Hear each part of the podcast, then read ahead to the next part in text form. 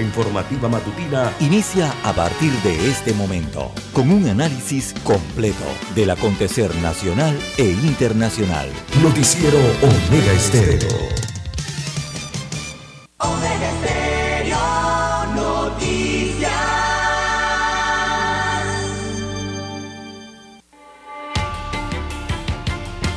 A continuación, los titulares, con los hechos que son noticias hoy.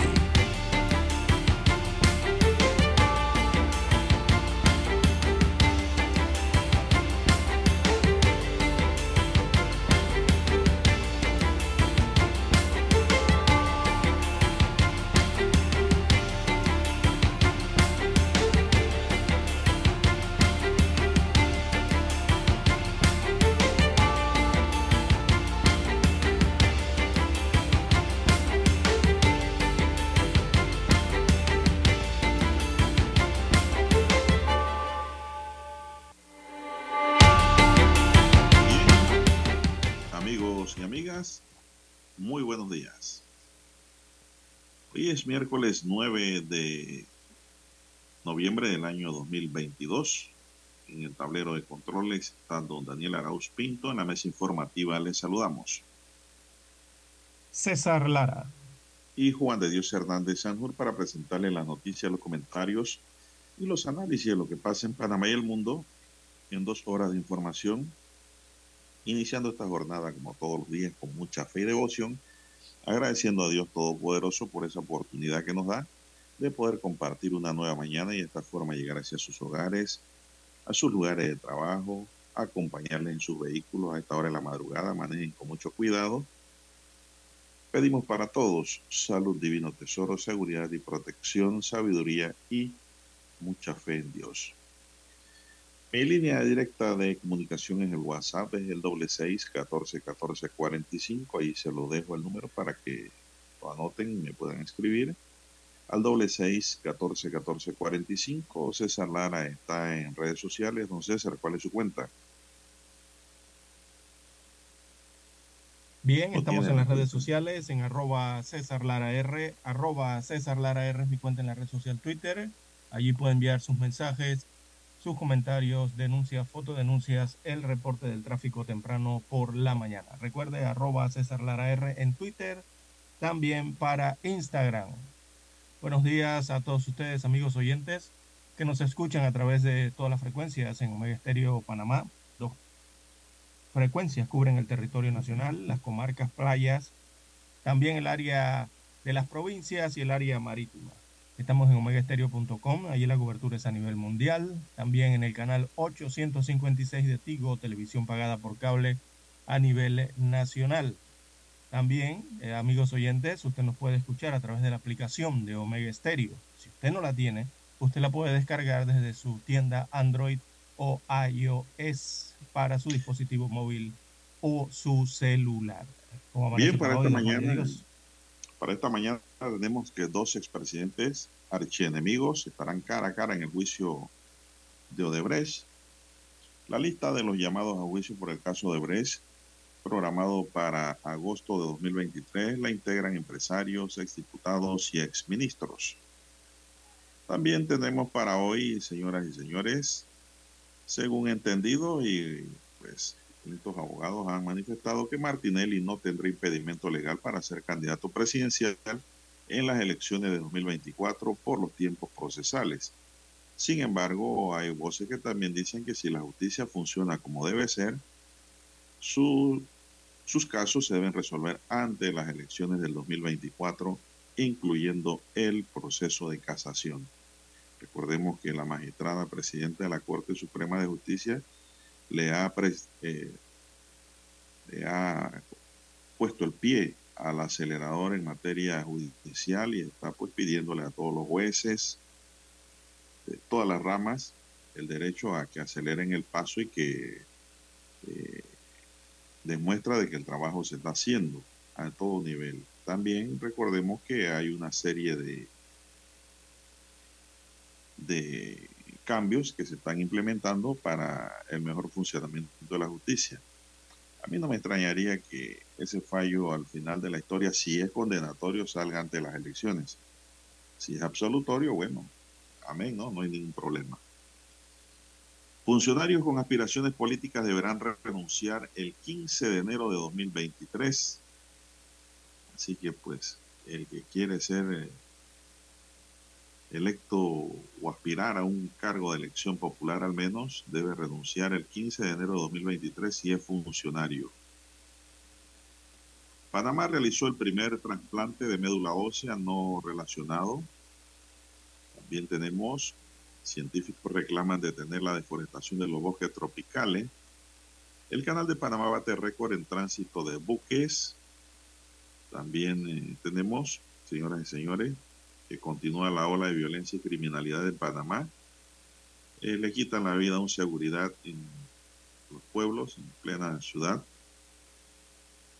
El seguridad del KFC de los pueblos anoche pues perdió la vida ya que delincuentes armados entraron al lugar con el fin de desarmarlo, quitarle el arma y de robar. Así pues pierde la vida esta seguridad lamentablemente. También en otro tema hay una niña de dos años que lucha por su vida en el hospital porque tomó gasolina. Hay que tener mucho cuidado con los menores. Capturan un sujeto que extorsionaba a una dama a quien, a quien le pedía dinero a cambio de no publicar sus fotos desnudas, ya que ella confió en él, entablaron una relación cibernética, ella le mostró, parece, su cuerpo desnudo y él, él la grabó y después le empezó a sacar dinero. Ella presentó la denuncia por extorsión y ya quedó en manos de las autoridades este sujeto, este delincuente, porque no es otra cosa más que un delincuente. Bien, señoras y señores, estos son solamente titulares. En breve regresaremos con los detalles de estas y otras noticias. Estos fueron nuestros titulares de hoy. En breve regresamos.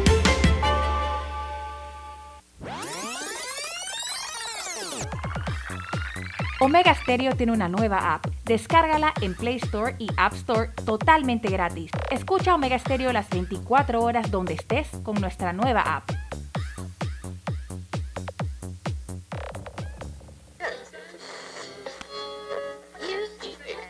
Cuando nadie creía en el FM estéreo,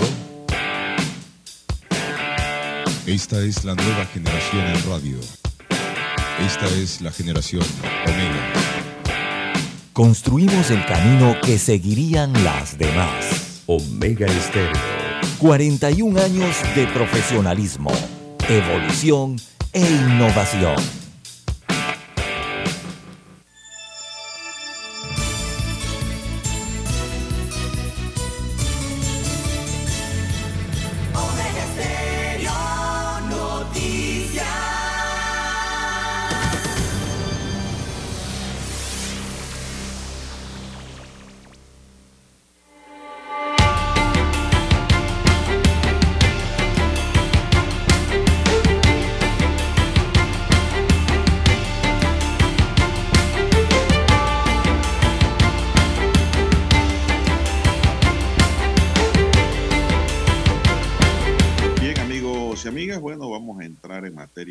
Don César.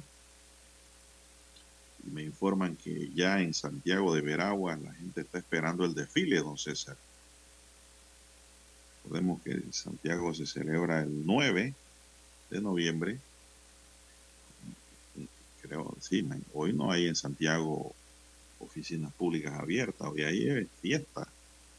Y la gente desde ayer, pues, en la tarde, ya desde que los almacenes van cerrando, yo no sabía esa tradición allá. Ayer me la comunicó una colega abogada de que la gente se va colocando en la avenida central guardando puestos desde las 8 o 9 de la noche. La gente van poniendo su silla, van hacia acaparando el puesto con el fin de que cuando inicie el desfile ya todos en familia tienen su puesto asegurado en la vía. Y ese puesto lo, lo, mantienen toda la noche vigilado, ¿ah?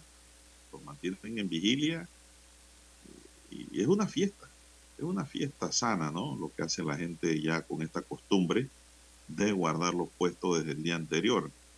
No sé si las otras provincias lo hacen, pero bueno, en Veragua sí lo hacen de esa manera, en Santiago de Veragua, mi provincia natal. Veraguas. Bien, vamos a entrar en materia informativa. Don César, ¿usted sabía de la acumulación de puestos? ¿Usted sabía esta No, regla? no me había enterado. Bueno, mire, yo tampoco hasta ayer. Y eso que soy de cédula 9. Bueno, vamos a entrar en otra materia informativa, amigos y amigas. Ricardo Martinelli Berrocal y Juan Carlos Varela, dos expresidentes panameños, estarían cara a cara en un mismo recinto en el juicio por los sobornos de la constructora de Brecht, filial de Panamá acusada de blanqueo de capitales.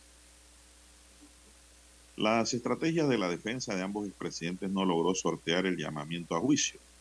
El juzgado tercero liquidador de causas penales dirigido por Valoisa Martínez negó a la defensa de Martinelli, de Ronnie Ortiz, dos incidentes de nulidad del proceso, uno por falta de competencia y otro por violación al principio de especialidad de extradición.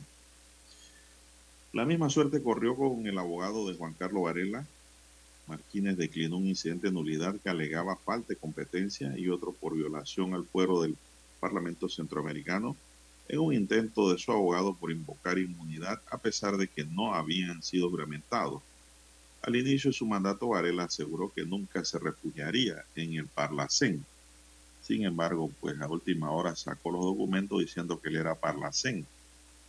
Bueno, entonces aquí aplicamos el dicho que una cosa es hablar del diablo y otra verlo llegar de frente. de frente y a caballo. Y, y olerlo, ¿no? A azufre.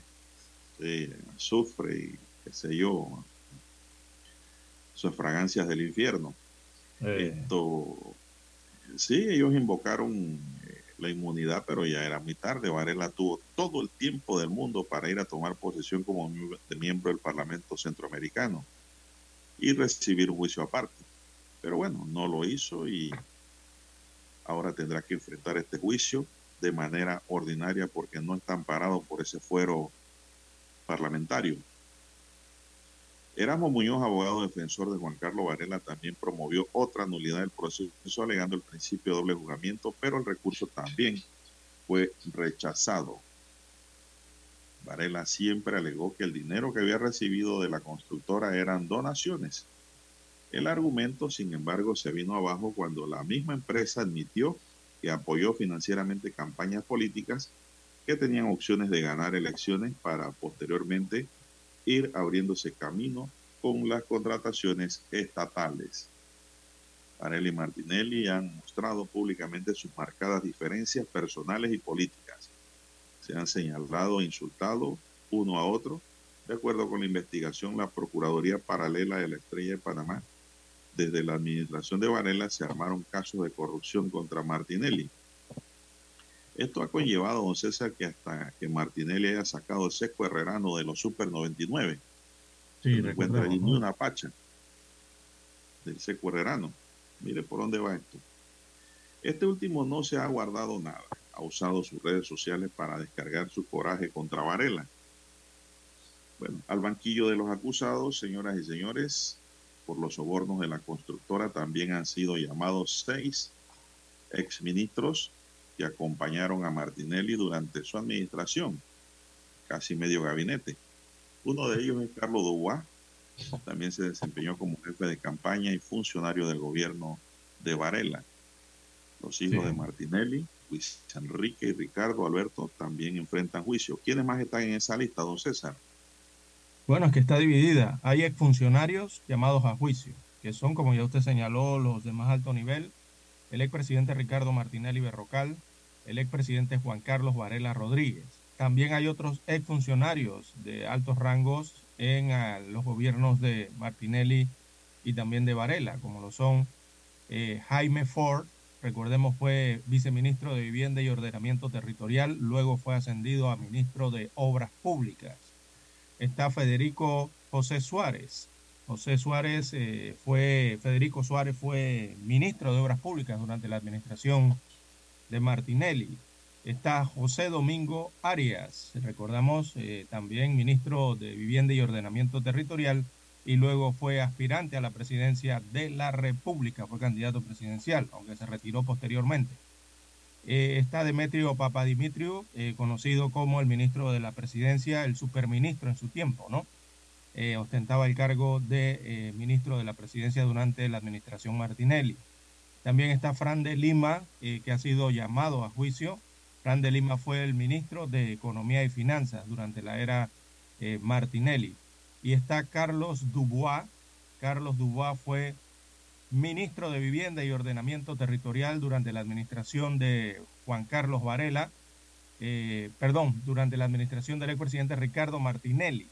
Después, durante la administración de Juan Carlos Varela, eh, estuvo eh, allí también en el Ministerio de Vivienda y posteriormente fue gerente general de Tocumen SA del Aeropuerto Internacional. Así que esos son los ocho exfuncionarios llamados a juicio. Eh, en este caso, eh, también recordemos que hay otros imputados que son llamados a juicio, pero bueno, no fueron funcionarios, ¿no? Los estamos dividiendo para que para hacer un contexto. También hay otros implicados, eh, otros que han sido llamados a juicio son Ricardo Francolini, un nombre muy conocido en Panamá, también Ricardo Martinelli Linares, también está llamado a juicio eh, Luis Enrique Martinelli Linares. Estos dos últimos son los hijos del expresidente Ricardo Martinelli. También ha sido llamado a juicio Liz de Souza, Barry Williams, también Gonzalo Monteverde, Paulo Miranda, María Carmona, Aurora Mudarraz, mi nombre conocido, Aarón Misrachi, empresario de la localidad, Evelyn Vargas, también Javier Díaz, perdón, Javier Díaz. Este Javier Díaz no era el ministro, ex ministro de, eh, Salud, don Juan de Dios. No, no, ese no es, para hacer la aclaración. Eh, también Rodrigo Díaz, eh, Frances Javier Pérez ha sido llamado a juicio.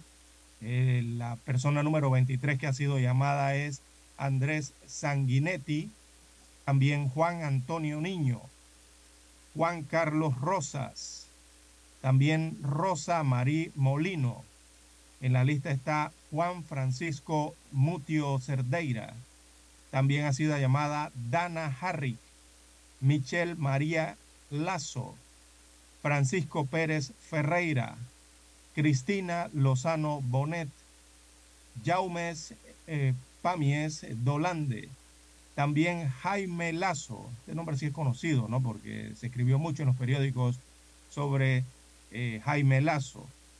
También Navin Batka, Roberto Brin Azcárraga, Jorge Alberto Rosas, también ha sido llamado a juicio, don Juan de Dios, ex diputado de la República, recordemos, por la provincia de Chiriquí, el oriente chiricano. Estos son los que han sido llamados a juicio, don Juan de Dios, entre funcionarios y también eh, otras personas, ¿no? Ya de carácter natural. Bueno, todos están acusados de lavar dinero, un delito que implica penas que van de entre 5 y 12 años de prisión de las coimas que la constructora brasileña otorgaba para hacerse de proyectos de infraestructura pública. Correcto. La agencia de instrucción había solicitado juicio para 50 personas. Hay varios sobreseídos. La jugadora, sin embargo, determinó que solo 36 serían llamados a juicio. 11 personas fueron sobreseídas provisionalmente de una manera y una de una manera definitiva. Bueno, esos que están llamados, eh, sobreseídos provisionalmente, su, su caso no están cerrados. Los casos se mantienen pues, abiertos. Si surgen nuevos elementos de pruebas, les abren en juicio. La juzgadora declaró no viable abrir causa criminal contra la empresa importadora Ricamar de la familia Martinelli, única persona jurídica imputada por la Fiscalía Especializada Anticorrupción en la investigación del caso. Bueno, ya don César aquí dio la lista. Sí, falta la lista de los sobreseídos nada más, la, de los sobreseídos provisionalmente y la del sobreseimiento definitivo. Pero vamos a hacer la pausa y adelantamos algo de eso. Sí, vamos, vamos con Carrizo. La mejor franja informativa matutina está en los 107.3 FM de Omega Estéreo. 5.30 AM. Noticiero Omega Estéreo. Presenta los hechos nacionales e internacionales más relevantes del día. 7.30 AM. Infoanálisis. Con entrevistas y análisis con los personajes que son noticia. De 8 y 30 a 9 y 30 de la mañana. Sin rodeos. Con Álvaro Alvarado. De lunes a viernes por Omega Estéreo. En centrales telefónicas, la casa del teléfono es tu mejor opción. Te asesoramos y ofrecemos buena atención. Con años de experiencia, trabajando para ti. La casa del teléfono, ubicados en Via Brasil y Vista Hermosa. La casa del teléfono, líder en telecomunicaciones. La casa del teléfono, distribuidores de Panasonic. Ven a visitarnos. La casa del teléfono. 229-0465 lsdtcorp.com Distribuidor autorizado Panasonic. Para anunciarse en Omega Estéreo, marque el 269-2237. Con mucho gusto le brindaremos una atención profesional y personalizada. Su publicidad en Omega Estéreo. La escucharán de costa a costa y frontera a frontera. Contáctenos 269-2237. Gracias. Noticiero Omega Estéreo.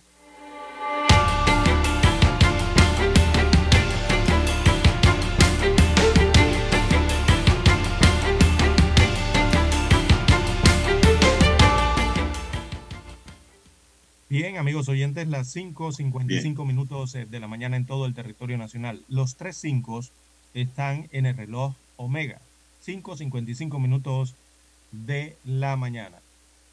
Bien, don Juan de Dios, en este caso eh, son 36, pero hay varios sobreseídos eh, provisionalmente y hay un sobreseimiento definitivo. Así que les leemos rápidamente, es más corta la lista. Los que son sobreseídos provisionalmente son Úrsula Banks. Veamos la lista rápida. Eh, Fernando Carreira Murradás, también sobreseimiento provisional. Maya Sicurel Spiller. También Franco Castellaneda ha sido sobreseído provisionalmente. Alexander eh, Castañeda.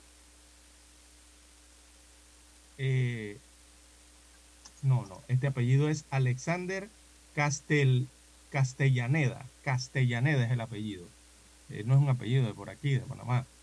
También José Porta Álvarez ha sido sobreseído provisionalmente.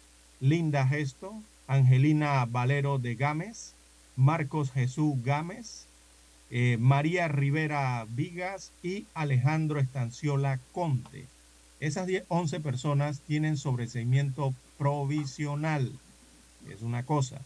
Y hay otra persona más que fue sobreseída definitivamente, que es María Bagatelas. Así que estén los 12 que tienen sobreseimientos, unos provisionales y unos definitivos. Eh, don Juan de Dios, la, la diferencia o las características de esto del sobreseimiento provisional y lo que es sobreseimiento definitivo. No, primero hay que definir lo que es un, un sobreseimiento, ¿no? Eh, la palabra sobreseimiento proviene del latín suspender o suspendere, es decir, eh, el sobreseimiento es una decisión que toma el juez o un tribunal suspendiendo un proceso por falta de suficientes pruebas. En el caso del sobrecimiento provisional, aunque no existan las suficientes pruebas, sí queda allí la duda de que pudieran surgir las pruebas complementarias necesarias para reabrir el proceso y llamar a la persona a juicio. Estos pro- sobrecimientos a los dos años pasan, dos años creo que dice la norma del Código eh, Judicial eh, del Sistema Inquisitivo, ya pasa definitivo, ¿no? Pero el definitivo sí es que no hay una vinculación directa, don César, según lo que estima la juez, entre el delito y la persona investigada. Es decir, allí sí ya la persona queda libre de toda causa en el sobreseimiento definitivo.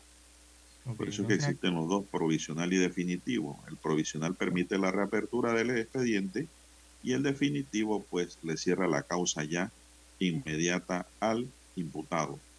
Entonces, Esas son las diferencias.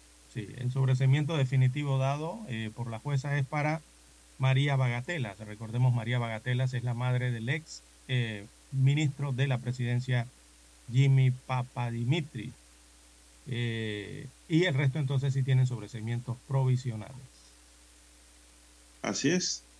Eh, bueno, ya eso se preveía, inclusive el, el abogado querellante Muñoz Pope había dicho de que él consideraba que la señora eh, debería ser sobreseída definitivamente, porque para él ella no estaba vinculada directamente a los delitos investigados e imputados por la Fiscalía.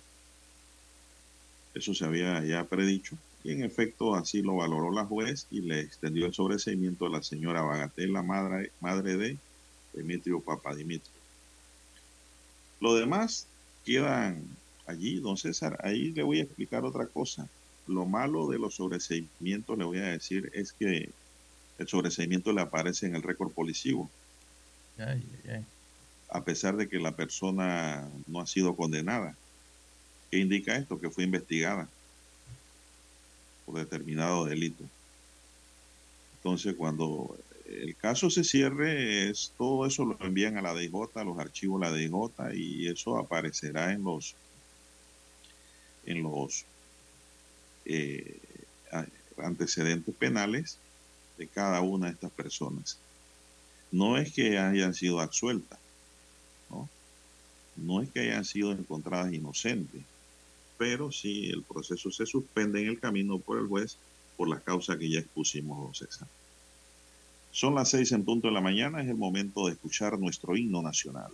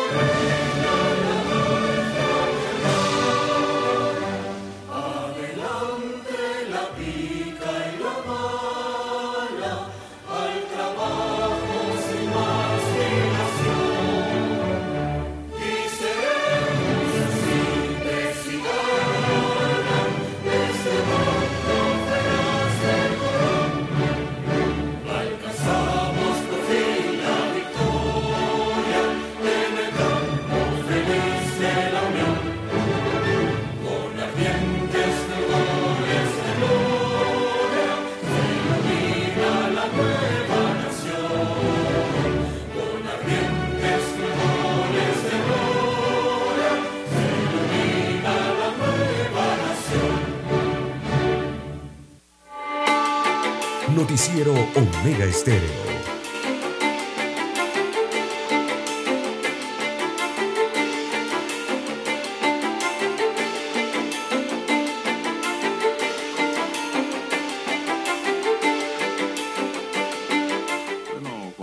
César, ¿qué más tenemos sobre esa materia? Ayer eh, algunos juristas opinaron sobre los efectos que puede tener sobre las próximas elecciones la fijación de fecha de audiencia de fondo o audiencia plenaria que estimó conveniente la jueza Valoisa Martínez. Hay juristas que dicen que esto, los tiempos procesales no dan, por ejemplo, si hubiese una condena para Martinelli para que no corra para presidente. La verdad es que a mí me, sí me gustaría que corriera don César. Yo sí, a mí sí, eso de que quítame lo que le pego, ese, ese cuento a mí no me gusta. Suéltenlo pues para ver si es guapo en el ring eh, en las próximas elecciones del 2024. Pero bueno, la justicia dice otra cosa, ¿no?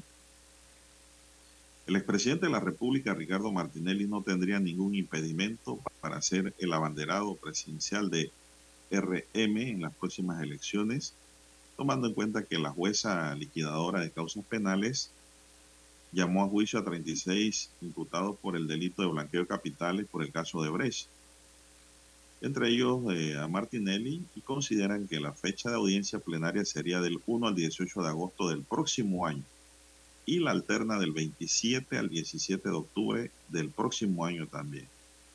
Los tiempos, según algunos juristas, no darían para que el exgobernante sea inhabilitado con una sentencia firme y debidamente ejecutoriada si se da en su contra, emitida ante las elecciones generales del 5 de mayo de 2024. Mientras que la audiencia preliminar por el caso New Business, en el que también está señalado el exmandatario, está prevista realizarse el 29 de noviembre.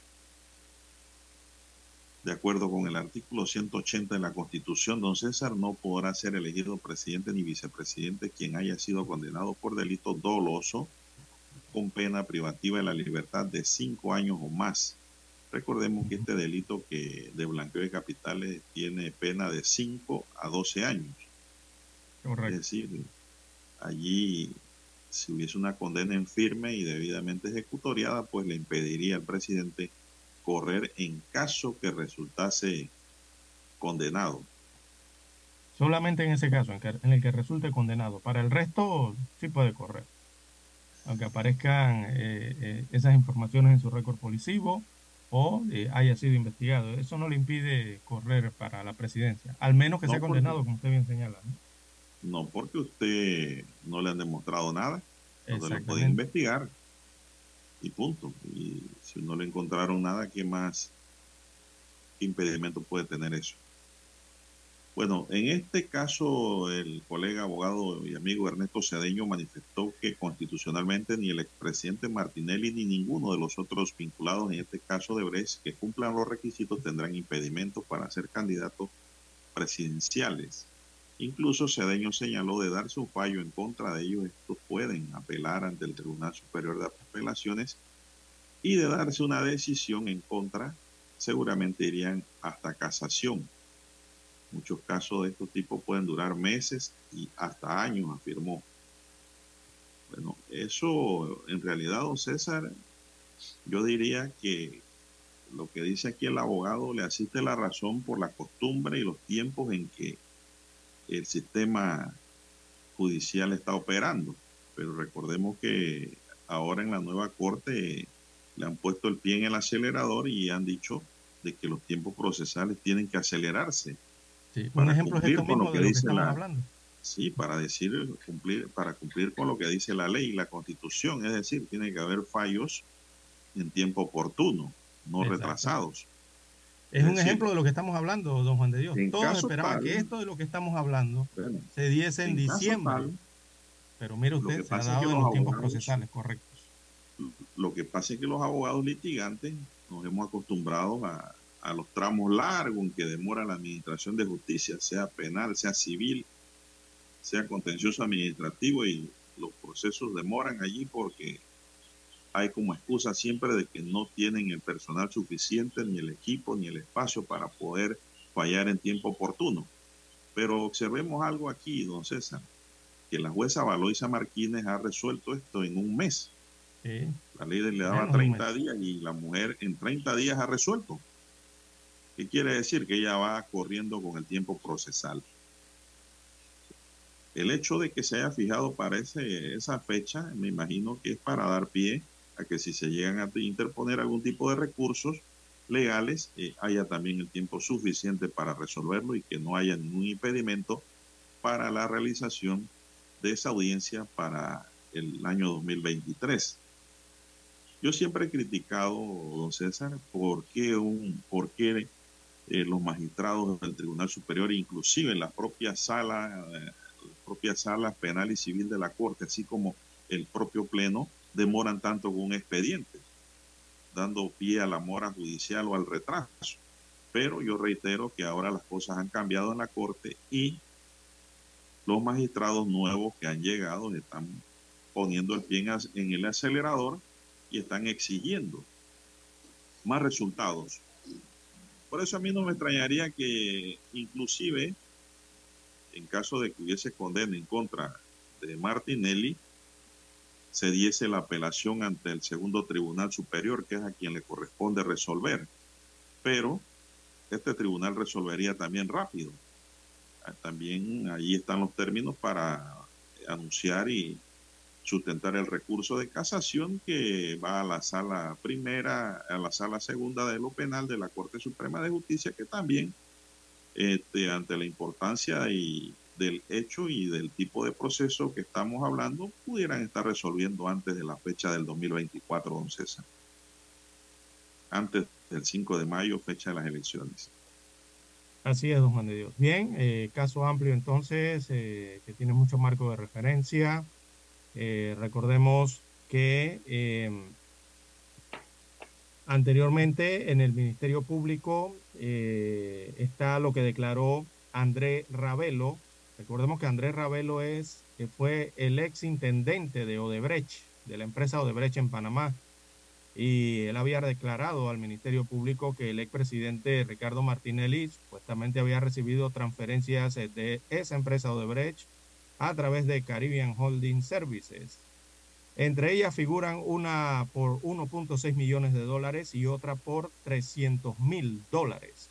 Esta fue parte entonces de la información que fue leída en la audiencia preliminar de este caso, diligencia que se desarrolló entre el 12 y el 28 de septiembre pasado. Al respecto, uno de los abogados o uno de los abogados del equipo de Ricardo Martinelli Berrocal, él es Roniel Ortiz, dio declaraciones a los medios. El abogado defensor de Martinelli aseguraba ayer eh, que existe una clara evidencia de que se trata de un caso político. Esto de acuerdo al abogado con el que se busca inhabilitar al ex mandatario para que participe de las elecciones del año 2024, según alega el abogado. Eh, reiteró Ortiz que la tesis que ha esgrimido a lo largo del proceso, que se han violado las garantías eh, constitucionales de su cliente, en este caso Martinelli, ya que no se reconoció la protección de, que le confiere la participación, el principio de especialidad en este caso. Eh, y al igual que en la audiencia aseguró que la Fiscalía Anticorrupción realizó diligencias de investigación cuando Martinelli era diputado del Parlacén y que en ese momento la competencia del caso correspondía a la Corte Suprema de Justicia. Eso es lo que alega parte del equipo del expresidente Martinelli. No obstante, también adelantaba que el eso desde el punto de vista eso desde el punto de vista político, ¿no? La que asume el abogado defensor, ¿no? Pero desde el, punto, de vista jurídico, desde el punto de vista jurídico, un proceso penal seguido de una persona no busca inhabilitar. Eso es secundario, es una pena accesoria. Lo que busca eh, realmente el derecho penal es sancionar al delincuente y que éste vaya a la cárcel, que pague con la sociedad el daño causado. Ese es el fin primordial del derecho penal en cuanto a lo que es la administración de justicia. Si tú hablas políticamente, bueno, políticamente tú puedes hablar lo que te da la gana porque la política te da cierta licencia, ¿no? Para emitir conceptos inclusive personales, opiniones y también se vale, pues que la gente tenga derecho a la expresión y a pensar como quieran, pero sí hay que estar claro que ese no es el fin del derecho penal, no es inhabilitar. Lo que tienen que probar allí es demostrar que, no mantiene ninguna vinculación. Exacto, que, no, es, inocente. Exacto, que prueba a prueba, presentar las pruebas, ¿no? Demostrar de que, se, de que es inocente, en este caso tiene que probarlo, ¿no? Ante el Ministerio Público. Bueno, vamos, a hacer, vamos a hacer, una pequeña pausa, don Dani, porque este tema da para hablar. porque Varela también habló ayer. Ah, ese es otro caso aparte, sí. Vamos a la pausa, don Dani, y regresamos. La mejor franja informativa matutina está en los 107.3 FM de Omega Estéreo, 530 AM Noticiero Omega Estéreo presenta los hechos nacionales e internacionales más relevantes del día. 7:30 AM. Infoanálisis. Con entrevistas y análisis con los personajes que son noticia. De 8 y 30 a 9 y 30 de la mañana. Sin rodeos. Con Álvaro Alvarado. De lunes a viernes. Por Omega Estéreo.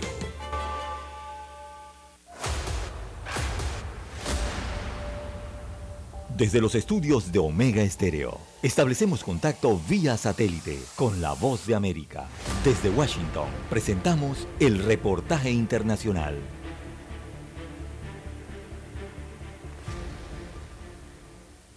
Las mujeres dedican al trabajo doméstico y de cuidados no remunerados casi el 20% de su tiempo, aportando significativamente al Producto Interno Bruto de la región, revelaron datos de la CEPAL. Esta es una actualización de nuestra sala de redacción. La decimoquinta Conferencia Regional sobre la Mujer de América Latina y el Caribe, el principal foro intergubernamental de las Naciones Unidas sobre este tema, inicia hoy sus sesiones en Argentina para profundizar en la sociedad del cuidado y el horizonte para una recuperación sostenible con igualdad de género, un camino que requiere un arduo trabajo en la región, ya que según datos revelados por Ana Güesmes, directora de la División de Asuntos de Género de la Comisión Económica para América Latina y el Caribe, la CEPAL, las mujeres realizan la mayor parte del trabajo no remunerado en el hogar, contribuyendo significativamente al Producto Interno Bruto de la región. Estamos hablando entre el 16% y un 28% del Producto Interno Bruto de la región. El 74% lo realizan las mujeres. La Conferencia Regional sobre la Mujer es una organización de larga trayectoria que cuenta con una amplia participación de gobiernos, el sistema de las Naciones Unidas, organizaciones de la sociedad civil y en particular movimientos de mujeres y feministas. Los Estados miembros de la CEPAL aprueban compromisos que constituyen la agenda regional de género y en este evento particular buscan contribuir a la responsabilidad compartida entre hombres y mujeres. Ayelen Massina, ministra de las Mujeres, Géneros y Diversidad de Argentina, señaló y los cuidados no es solamente algo de las mujeres. Tenemos que pelear y tenemos que poner sobre nuestra agenda los términos de corresponsabilidad. El presidente de Argentina, Alberto Fernández, inaugurará la conferencia en Buenos Aires que tendrá su sesión hasta el 11 de noviembre y que también contará con la participación del presidente de Chile, Gabriel Boric, en su calidad de país que ejerce la presidencia saliente. Sala de redacción, Voz de América. Escucharon vía satélite desde Washington el reportaje internacional. Desde el dominante Cerro Azul, Omega Estéreo cubre las provincias de Panamá, Colón, Darién, Panamá Oeste y las playas en los 107.3. Continúa desde el majestuoso Cerro Canacagua en los 107.5, cubriendo todas las provincias centrales hasta el imponente volcán Barú en los 107.3 para las provincias de Chiriquí, Bocas del Toro y Veraguas. Omega Estéreo para todo Panamá.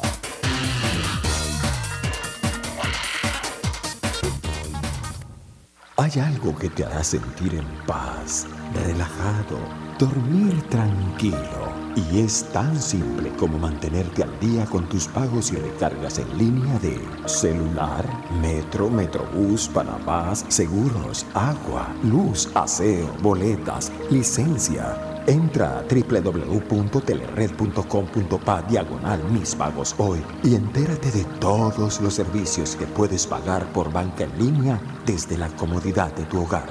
Ya no tienes por qué inhalar y exhalar en el tráfico. Mantente al día con tus pagos en línea y relájate.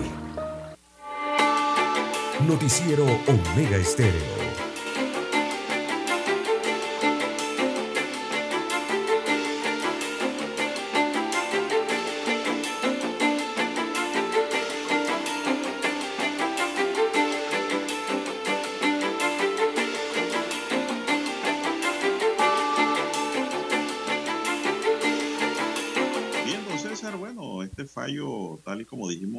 La mesa porque el órgano judicial no dio detalle. Eh, dijimos que los medios iban a conseguir, los periodistas, don César, iban a conseguir eh, el listado y lo que es la resolución. Y en efecto así fue y por eso pues hoy, ayer se comentó y hoy aparecen todos los medios eh, los, detalles de quienes han sido llamados a juicio, quienes han sido sobreseídos, provisional o definitivamente.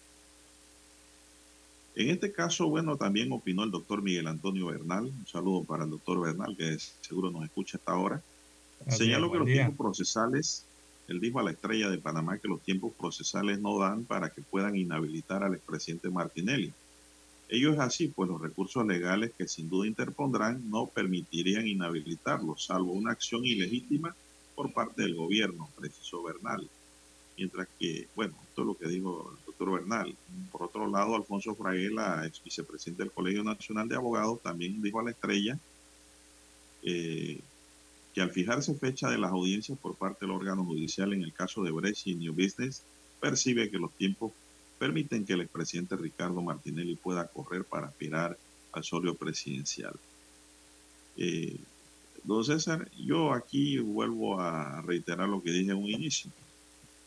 Los tiempos procesales no dan porque nos han acostumbrado a que los abogados trabajemos con la mora judicial, es decir, con una justicia eh, no precisa en el tiempo, no oportuna, y pues eh, estamos acostumbrados a que un recurso te demora 3, 4, 5, 6 meses, hasta un año por ahí arriba, pero eso no es lo que ordena la Constitución y el Código Judicial.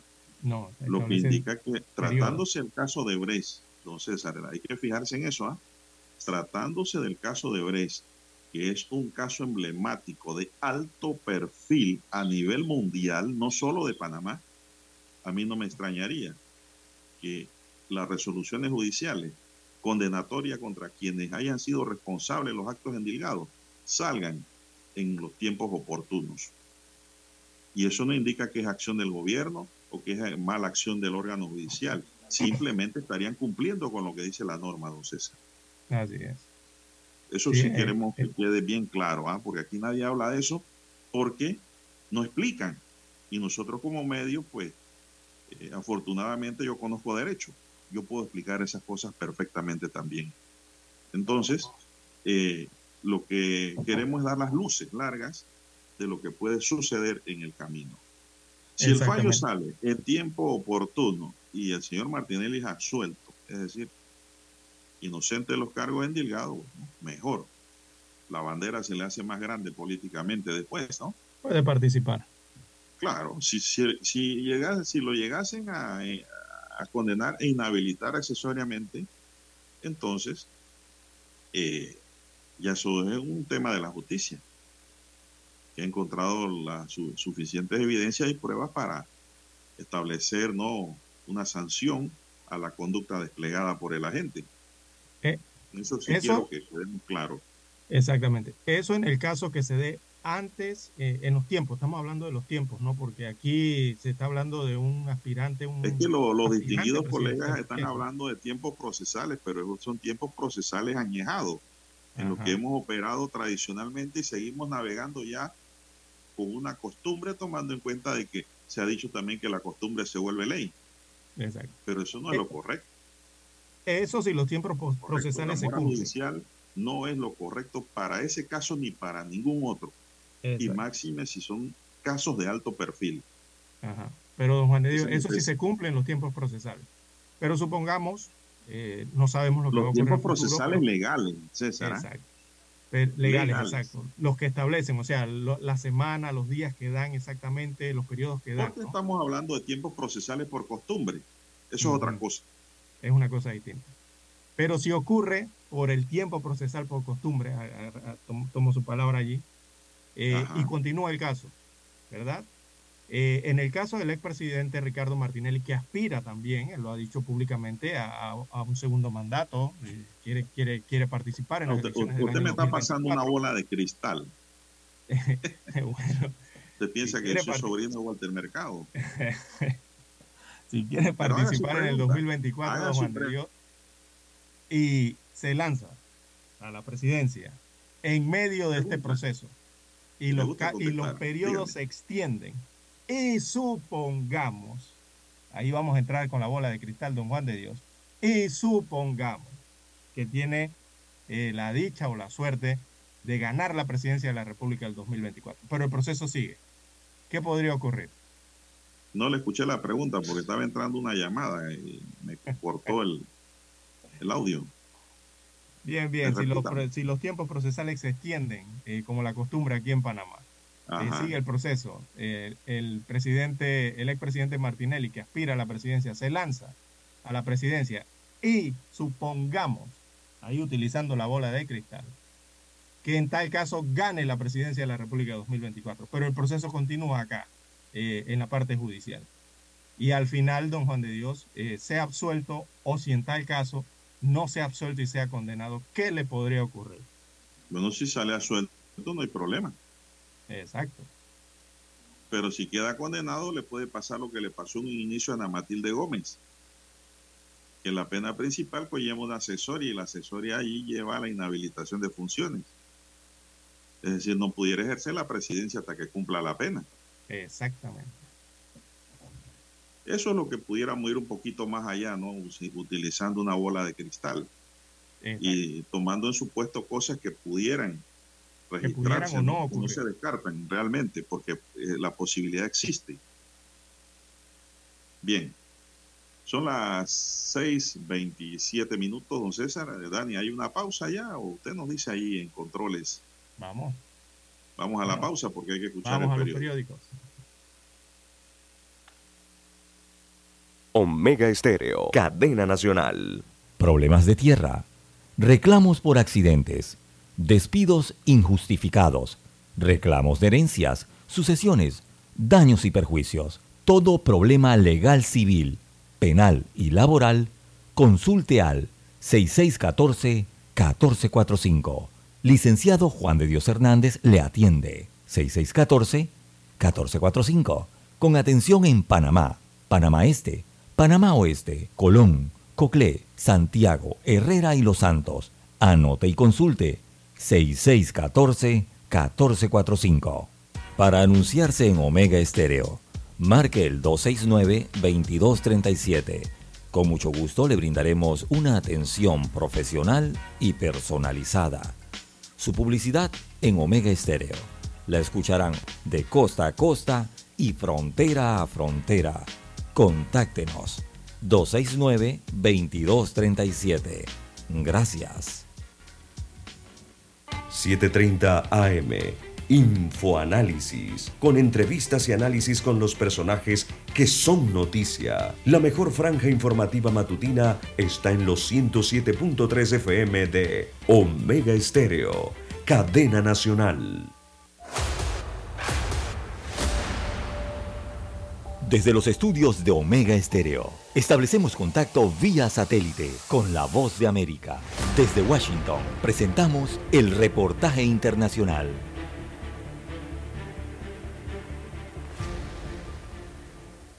En la frontera sur de Estados Unidos, los migrantes se quejan de supuestos abogados que aprovechan las circunstancias y les prometen conseguir citas para pedir asilo a cambio de miles de dólares. Víctor Hugo Castillo tiene este reporte. Yo pagué 1.100 dólares. ¿Para qué? Para que me ayudara a cruzar al otro lado. Joan es una de cientos de migrantes que en su desesperación por obtener una cita para pedir asilo en Estados Unidos han pagado miles de dólares a supuestos abogados que les prometen tenerla entre semanas. No tenía dónde quedarme cuando decidí de pagarle a ella para que me ayudara a pasar al otro lado y también mi esposo está enfermo. Ella sospecha que la estafaron, pues han transcurrido casi dos meses y no le responden mensajes ni llamadas. Es un abuso. Debería por lo menos hablar con uno y decirnos lo que hay. Les cobran un gran dinero el cual luego no pueden garantizar si van a entrar o no a Estados Unidos. Entonces ellos están con la falsa idea de que al pagar van a tener mejor garantía y no es verdad, eso es falso. La que corrió con mejor suerte es Nora, con su pequeño Isaías, que están por salir al puente internacional Reynosa McAllen para presentar su caso de asilo a través del apoyo legal gratuito que brinda el albergue Senda de Vida. No, no estuvo muy difícil, solo le di los documentos de mi hijo y los míos y ya. Sin ningún costo alguno no se les está pidiendo a las personas que estén pagando algún abogado. Una mejor vida a mi niño y poder ayudar a mi familia. Muchos han sido víctimas de los estafadores que les fabricaron un caso de asilo que se transformó en una larga espera, al punto que se han cansado y dado por perdido su dinero. 1.500 dólares por cada persona y hay otro abogado que cobra mil y hay lo que cobra 1.100 dólares. Víctor Hugo Castillo, Voz de América, McAllen, Texas. Escucharon vía satélite desde Washington el reportaje internacional. Noticiero Omega Estéreo. Las noticias impresas en tinta sobre papel. Con ustedes. Escuchando el periódico. Los titulares de las primeras planas de los diarios estándares de circulación en Panamá.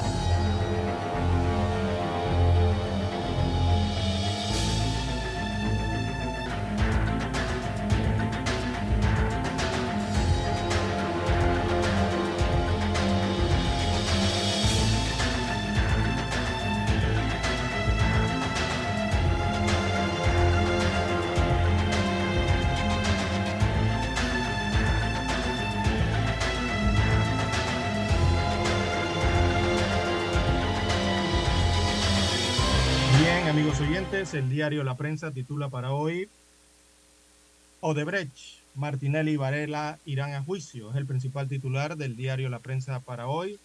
Es un tema que tiene que ver con el órgano judicial, con el caso judicial que se sigue en estos momentos de alto perfil. Destaca Juan Manuel Díaz, periodista del diario La Prensa, que los equipos de defensores de los expresidentes Ricardo Martinelli Berrocal y de Juan Carlos Varela Rodríguez no lograron convencer a la jueza Valoisa Martínez de, sus, de su inocencia en el caso de Brecht. Los dos exmandatarios perdón, y adversarios, en este caso políticos, eh, están en la lista de las 36 personas para que las que Martínez abrió causa criminal por el delito de ordenamiento económico y contra la economía nacional, esto en la modalidad de blanqueo de capitales.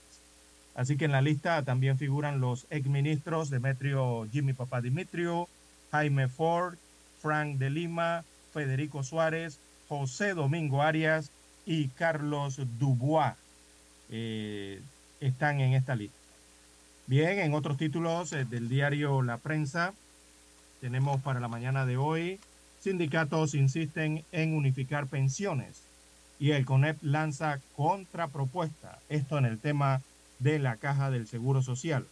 Así que los sectores sindicales eh, con representación de trabajadores en la Junta Directiva de la Caja del Seguro Social promovían ayer incluir la unificación del sistema exclusivamente de beneficios definido con el sistema mixto de pensiones. El CONEP reconoció y envió al colegiado la propuesta del sector empleador en dirección totalmente opuesta. Así que promueven tres pilares y cuentas de ahorro. Esto lo proponen los empresarios.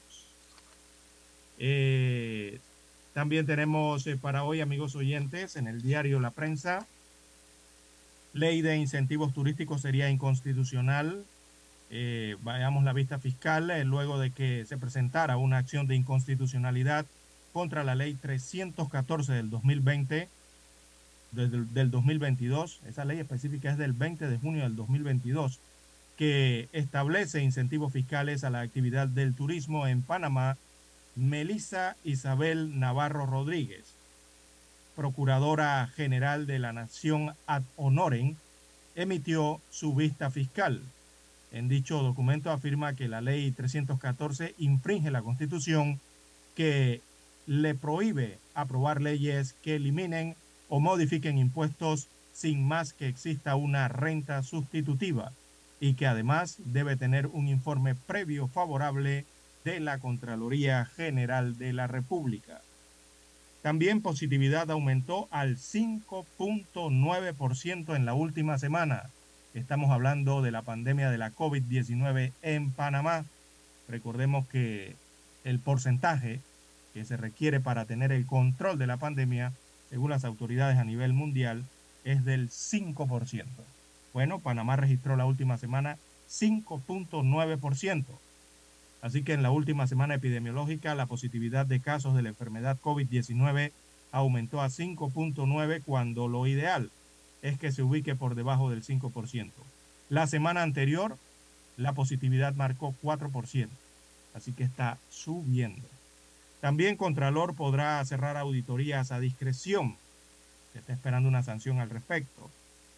De sancionar el Ejecutivo el proyecto de ley 907 el actual Contralor Gerardo Solís y los que lo sustituyan tendrán la facultad no sólo de ordenar la apertura de auditorías e investigaciones para determinar si hubo buen uso de los fondos públicos, sino que a discreción podrán aprobar los informes de estas auditorías o investigaciones, cerrarlas y archivarlas, según a su criterio corresponda. Esto en base a esta ley. Bien, eh, más discrecionalidad para los contralores. Bien, también otros títulos del diario La Prensa, crisis por falta de agua en las islas eh, de Colón y también la isla Carenero. Esto queda en la provincia de Bocas del Toro. Eh, allá han declarado una emergencia ambiental al respecto. Y es que no está lloviendo en esas islas. tras dos semanas de que las, los recientes, perdón, los residentes también los comerciantes y los turistas de la isla Colón y Carenero enfrentan problemas con el suministro de agua potable. El Consejo de Gabinete declaró ayer martes una emergencia ambiental en el área, allá en la provincia de Bocas del Toro. La situación obedece a la escasa precipitación pluvial que se registra en la isla Colón y que afecta los niveles del lago Big Creek y la producción de la planta potabilizadora de Elidán según han explicado al diario La Prensa.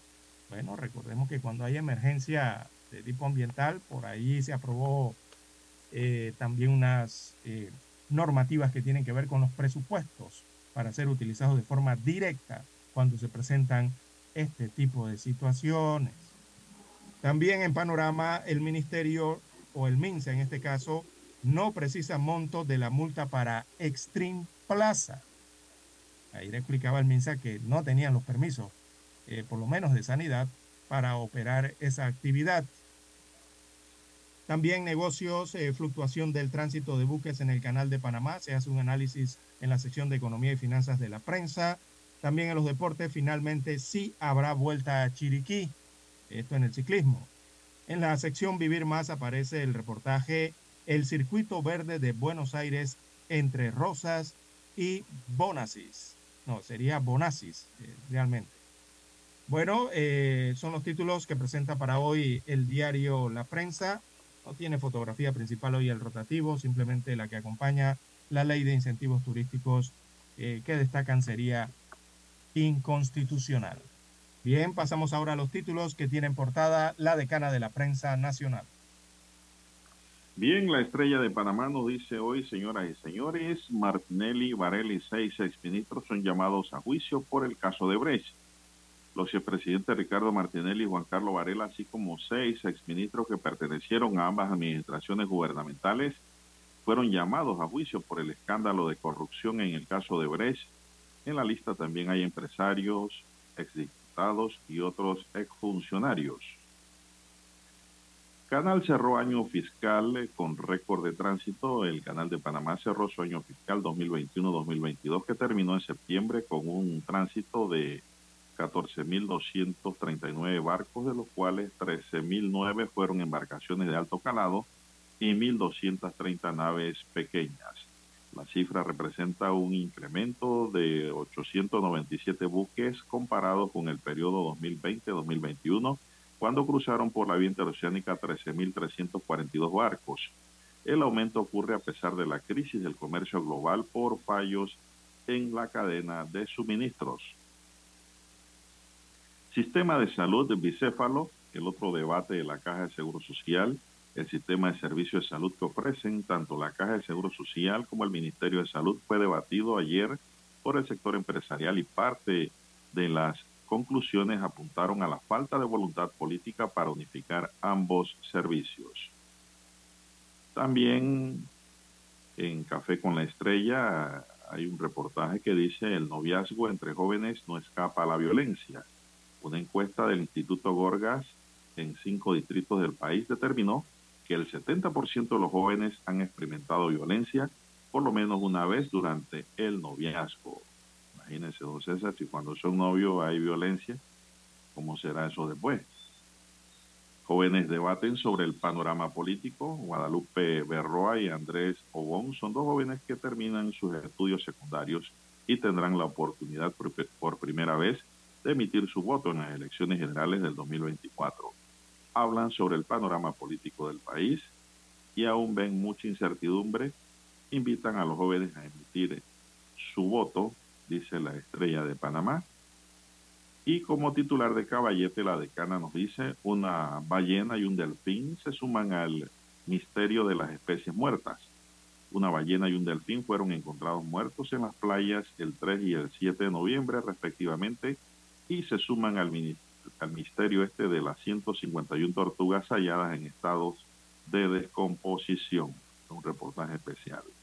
Señoras y señores, estos son los titulares del diario La Estrella de Panamá y concluimos así con la lectura de los titulares de los diarios estándares que circulan hoy miércoles a nivel nacional. Hasta aquí, escuchando el periódico. Las noticias de primera plana, impresas en tinta sobre papel.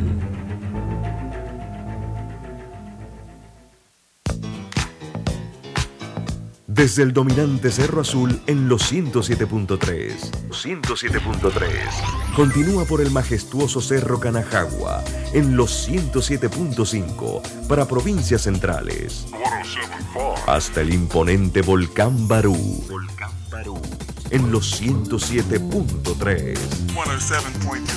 Transmite Omega Estéreo, cadena nacional simultánea. Noticiero Omega Estéreo. Desde los estudios de Omega Estéreo, establecemos contacto vía satélite con la voz de América. Desde Washington, presentamos el reportaje internacional.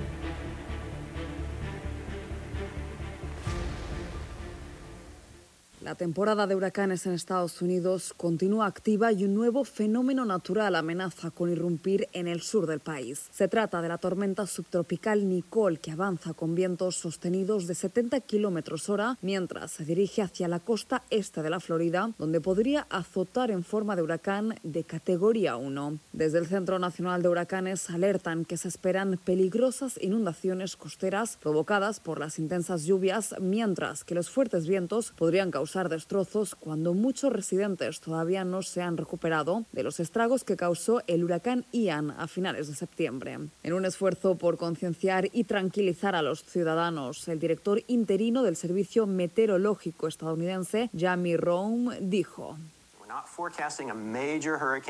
No estamos pronosticando un gran huracán, no estamos pronosticando una rápida intensificación en este momento. Creemos que debido a que es muy grande, se fortalecerá lentamente a medida que se acerque a la península de la Florida y potencialmente impactar en la península de la Florida como una tormenta tropical de máxima intensidad o un huracán de mínima categoría, un huracán de categoría 1. Pese a que esta tormenta no será tan devastadora como otras que han impactado sobre el estado sureño, aún así se recomienda a los residentes que se preparen y tomen las precauciones necesarias. Hagan caso de las autoridades y eviten manejar en la medida de lo posible. Judith Martín Rodríguez, Voz de América. Escucharon vía satélite desde Washington el reportaje internacional.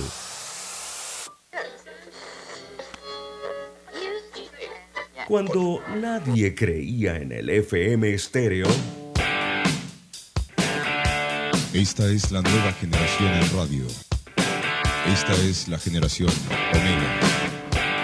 Construimos el camino que seguirían las demás. Omega Estéreo. 41 años de profesionalismo, evolución e innovación. Hay algo que te hará sentir en paz, relajado, dormir tranquilo. Y es tan simple como mantenerte al día con tus pagos y recargas en línea de celular, metro, metrobús, Panamás, seguros, agua, luz, aseo, boletas, licencia. Entra a www.telered.com.pa diagonal mis pagos hoy y entérate de todos los servicios que puedes pagar por banca en línea desde la comodidad de tu hogar. Ya no tienes por qué inhalar y exhalar en el tráfico. Mantente al día con tus pagos en línea y relájate. Es momento de adentrarnos al mar de la información. Este es el resultado de nuestra navegación por las noticias internacionales más importantes en este momento.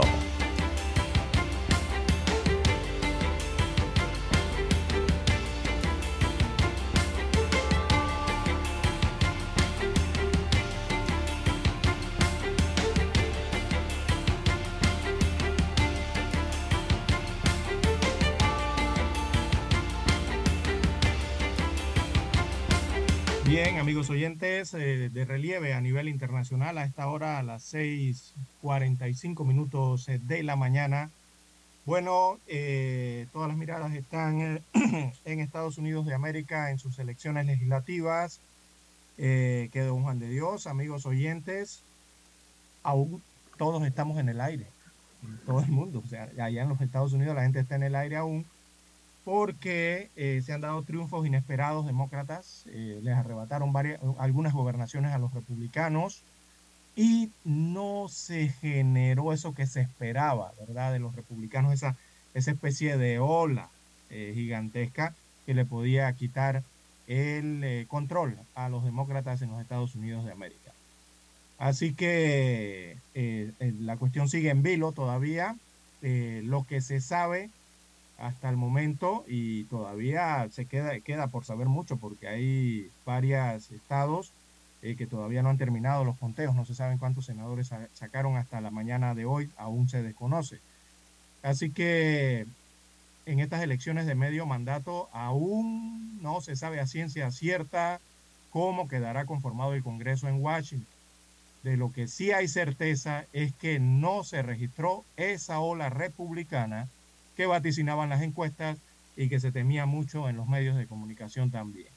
Luego de celebradas las elecciones de medio mandato de ayer martes, eh, en donde se conocen los comicios que se celebran ¿no? dos años después de la elección de Biden. Y estos resultados han sido re- reñidos, don Juan de Dios, más de lo esperado, eh, y todavía mantienen muchas incógnitas eh, que echan por tierra varias previsiones, ¿no? Que se daban sobre todo en las encuestas. Así que con el escrutinio ya bastante avanzado en los Estados Unidos, el Partido Republicano lleva delantera en la Cámara de Representantes hasta el momento, pero todavía no se conoce qué formación la controlará, si la controlará los demócratas o la controlará los eh, republicanos durante los próximos dos años. Las proyecciones que hay hasta hoy eh, es que los republicanos estarían asegurando eh, por lo menos 197 escaños, pero eso no les alcanza. Recordemos que son 218 para tener mayoría en el Capitolio. Tendrían 197 escaños. Hasta el momento la proyección indica que los demócratas tienen 167 por su parte. Y eh, el detalle está, don Juan de Dios, en que eh, en la Cámara Alta la situación también se está dando de forma similar. Los demócratas y republicanos aparecen empatados con 48 escaños para cada partido, pero todavía en la Cámara Alta quedan por decidir cuatro contiendas. Todas ellas, eh, veamos el mapa, eh, cómo se dibuja de la elección. Eh, falta Wisconsin, Georgia, Arizona y Nevada, pero es que estos son lugares importantes porque dan gran cantidad de escaños, o sea, de senadores.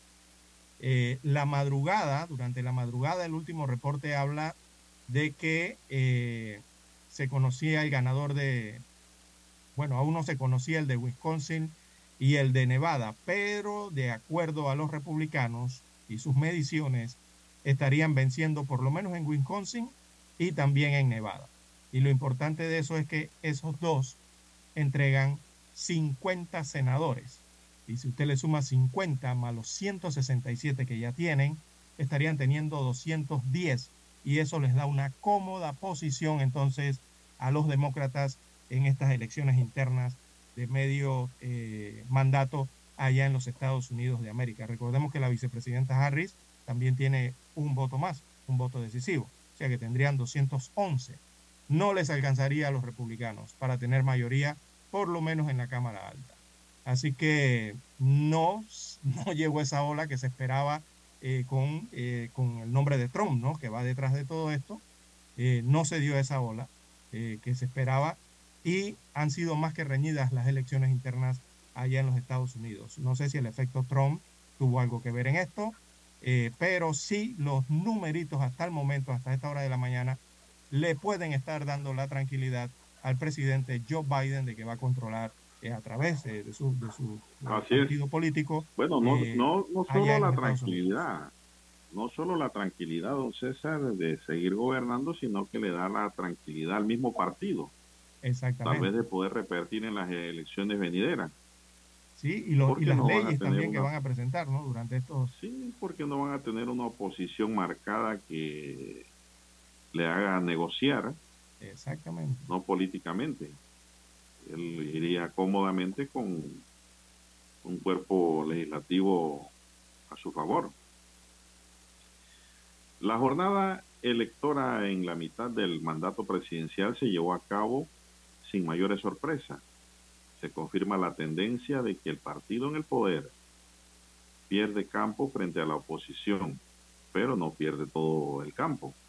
El Partido Republicano ha obtenido hasta ahora varias victorias proyectadas que fueron esperadas y son importantes para perfilar el panorama para las elecciones de 2024. Además, hay varios, varios funcionarios electos que hacen historia a lo largo del país. Está el caso, algunos casos relevantes como el del gobernador Ron DeSantis, el líder republicano de Florida.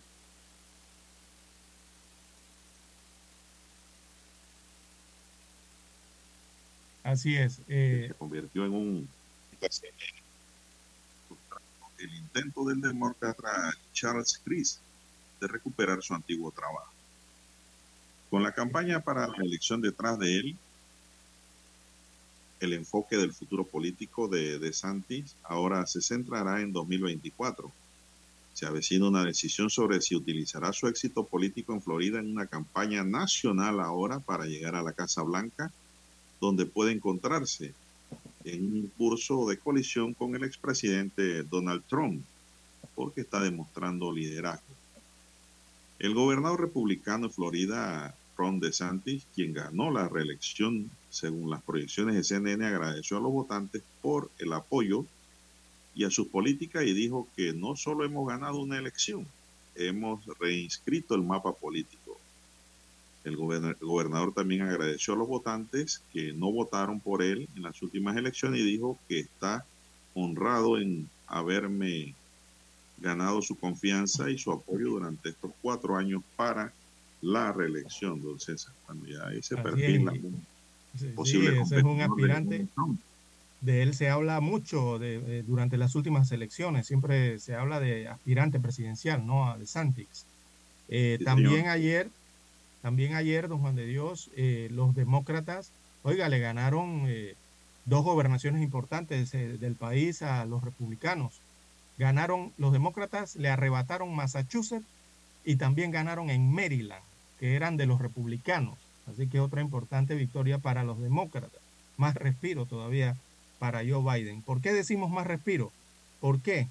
Porque en estas elecciones de medio tiempo, oiga, el presidente Biden y su gobierno llega, llega por el suelo, llega con una popularidad por el suelo, don Juan de Dios. Biden no las tiene todas consigo allá en los Estados Unidos de América.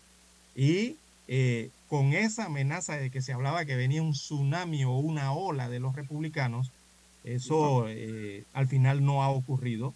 Todavía, digo, eh, pueden barrer en el Congreso, pero no ocurrió esa ola, o sea, esa enorme cantidad, ¿no?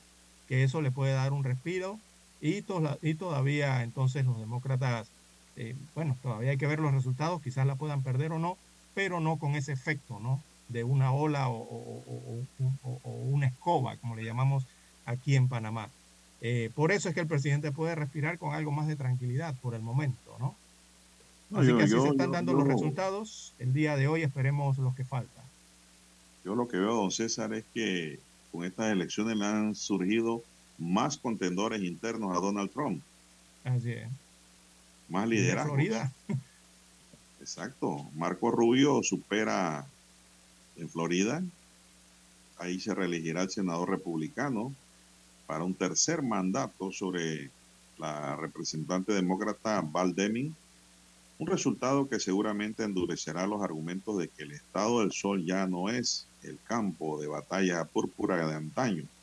Rubio estuvo rezagado en la recaudación de fondos a lo largo de la carrera y operó una campaña discreta con pocos eventos públicos y solo un debate, pero fue suficiente para derrotar a su contendor Deming en un estado que ha tenido una tendencia roja desde el último ciclo intermedio cuando se decidió otra contienda por el senador en un recuento.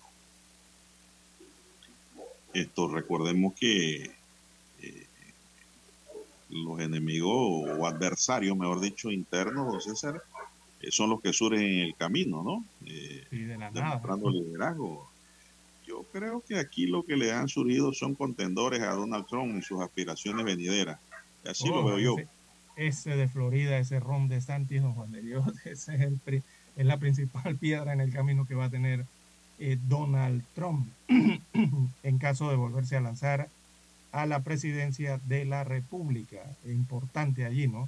Eh, no, no, no, tiene resultado de Ted Cruz, de Cruz en, Texas. No, no, no aparece todavía. Eh, hay que ver allí también cómo, cómo está yendo la vida política de Ted Cruz, otro aspirante importante, otro nombre importante entre los republicanos, principalmente acá, ¿no? Eh, y, bueno, de Mike Pompeo no he escuchado más, pero hay buenos candidatos por allí también en el ala, republicana. La gobernadora de Virginia también es importante. Bien, parte de lo que ocurre entonces en estas elecciones, perdón, de medio término, eh, que se estarán conociendo ya en el resto de la mañana de hoy, antes del mediodía, quizás los resultados que faltan en esos estados eh, bisagras, como le llaman ellos, ¿no? Estados importantes allá en los Estados Unidos de América. Bien, las 6.57 minutos de la mañana, 6.57 minutos de la mañana en todo el territorio nacional. Bueno, don César me comentaba ayer un amigo de que en Panamá también deberían imitar unas elecciones intermedias así. Intermedias. México también tiene así, varios, países latinoamericanos. Para no aguantarnos una asamblea por cinco años seguidos. Oiga, sí. Sería interesante eso, para Panamá. Eso no se descarta en una constituyente. una constituyente. Así es. Bien, otra información que está concitando la atención eh, estamos en noviembre, el próximo 15 de noviembre podría rebasarse una cifra de la población mundial, don Juan de Dios. Eh, un planeta ya con 8 mil millones de seres humanos ahí en el, habría en el planeta. Ha crecido bastante la población mundial y las proyecciones también hablan de que va a seguir creciendo. Así que los datos de la ONU, eh, la población mundial superará esa cifra de 8 mil millones el 15 de noviembre. Están calculando por allí que, nazcan algunas personas en el mundo para sobrepasar esa cifra. Más de tres veces entonces lo que existía, por lo menos en el año 1950, y tres veces más población, eh, al haber pasado unos 60, 70 años. Eh, también las estadísticas hablan de una relantización, perdón, ralentización sería la palabra, de este aumento en las últimas décadas, va a un ritmo un poco más eh, disminuido, a la velocidad va menor, ¿no? Pero sí, ya para el 15 de noviembre de este año calculan que la población mundial podría rebasar los 8 mil millones de personas aquí en el planeta Tierra.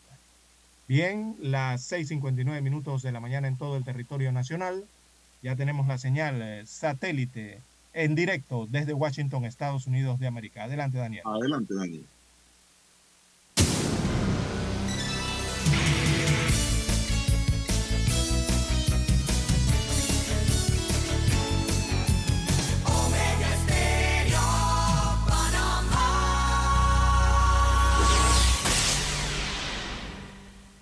El satélite indica que es momento de nuestra conexión. Desde Washington, vía satélite. Y para Omega Estéreo Panamá, buenos días, América. Buenos días, América. Vía satélite. Desde Washington.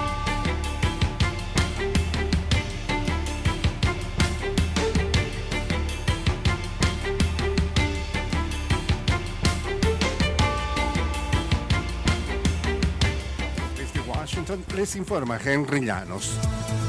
Los republicanos aspiran a ganar la mayoría en el Congreso y a poner en práctica sus planes. Nos informa Jacopo Lucy. Los republicanos prometieron asegurar la frontera, recortar el gasto gubernamental e investigar a funcionarios de la administración Biden si ganan la mayoría en la Cámara de Representantes este martes. Así dijo a CNN el jefe de la bancada republicana. Kevin McCarthy delineó las prioridades de su partido ante un posible resultado favorable en las elecciones con énfasis en la inflación, el crimen y el flujo de migrantes a la frontera sur. Desde el Capitolio, Washington, Jacopo Luzzi, Voz de América. Maxwell Alejandro Frost, un activista de 25 años de ascendencia cubana, hizo historia el martes al confirmarse que se convertirá en el primer rostro de la generación Z en el Congreso de Estados Unidos tras derrotar al republicano Calvin Wimbish en las elecciones de medio término. Frost representará al Distrito 10 de la Florida en el área de Orlando de amplia mayoría demócrata, un escándalo año que dejó vacío la también demócrata Val Demings, que disputó sin éxito con el republicano Marco Rubio la carrera por el Senado en el estado sureño. El presidente de Bolivia, Luis Arce, cumplió dos años de gestión en medio de protestas y con críticas de la oposición por no dar soluciones a conflictos en el país. Nos informa Fabiola Chambi. Dos horas y 34 minutos fue la duración del informe que el presidente de Bolivia, Luis Arce, pronunció ante la Asamblea Legislativa por sus dos años de gobierno y en el que, con todo tipo de detalle, expuso lo que calificó como los logros de su gestión. Al respecto, representantes de oposición, entre ellos la senadora de Creemos, Senta Rec, criticaron su discurso y lamentaron su falta de interés por los problemas del país. Pretende que todo el país crea que estamos en Suiza. Todos los problemas sociales que hay en el momento no se reflejó en absoluto. Fabiola Chambi, Voz de América, Bolivia. El presidente de Ucrania, Volodymyr Zelensky, indicó que está dispuesto a sostener conversaciones de paz con Rusia, suavizando su negativa previa a negociar con Moscú mientras el presidente ruso Vladimir Putin esté en el poder. El llamado de Zelensky a la comunidad internacional para obligar a Rusia a sostener unas negociaciones de paz verdaderas reflejó un cambio en su retórica a finales de septiembre, luego de que Rusia se anexó ilegalmente cuatro regiones ucranianas.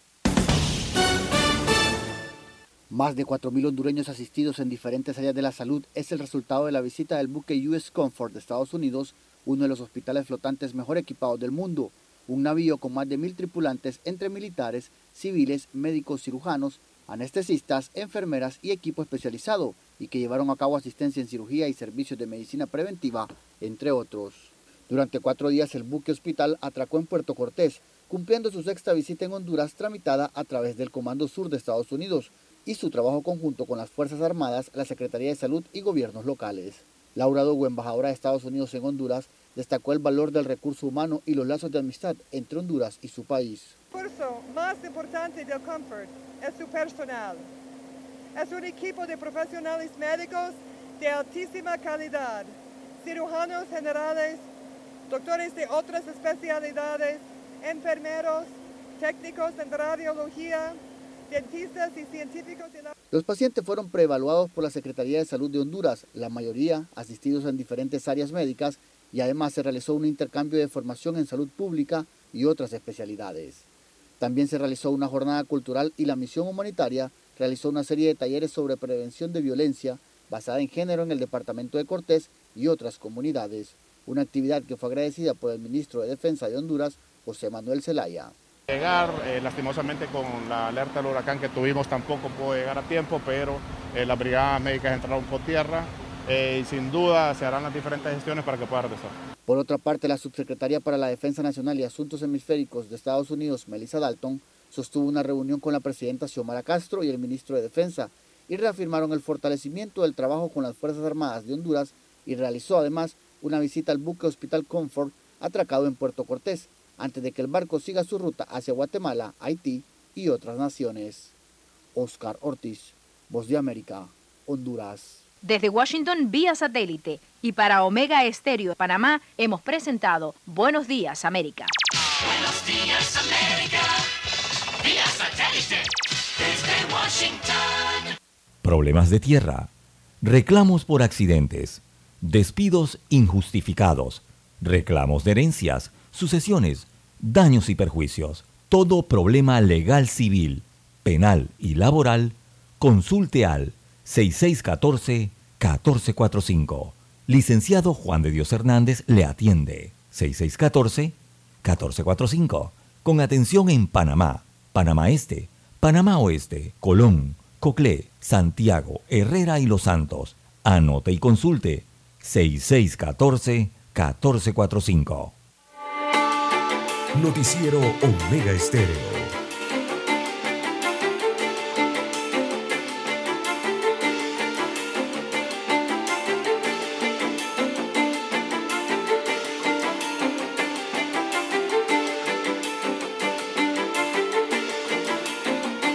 Bien, amigos y amigas, están en sintonía de Omega Estéreo, cadena nacional, con su noticiero, el primero con las últimas, un noticiero para gente pensante.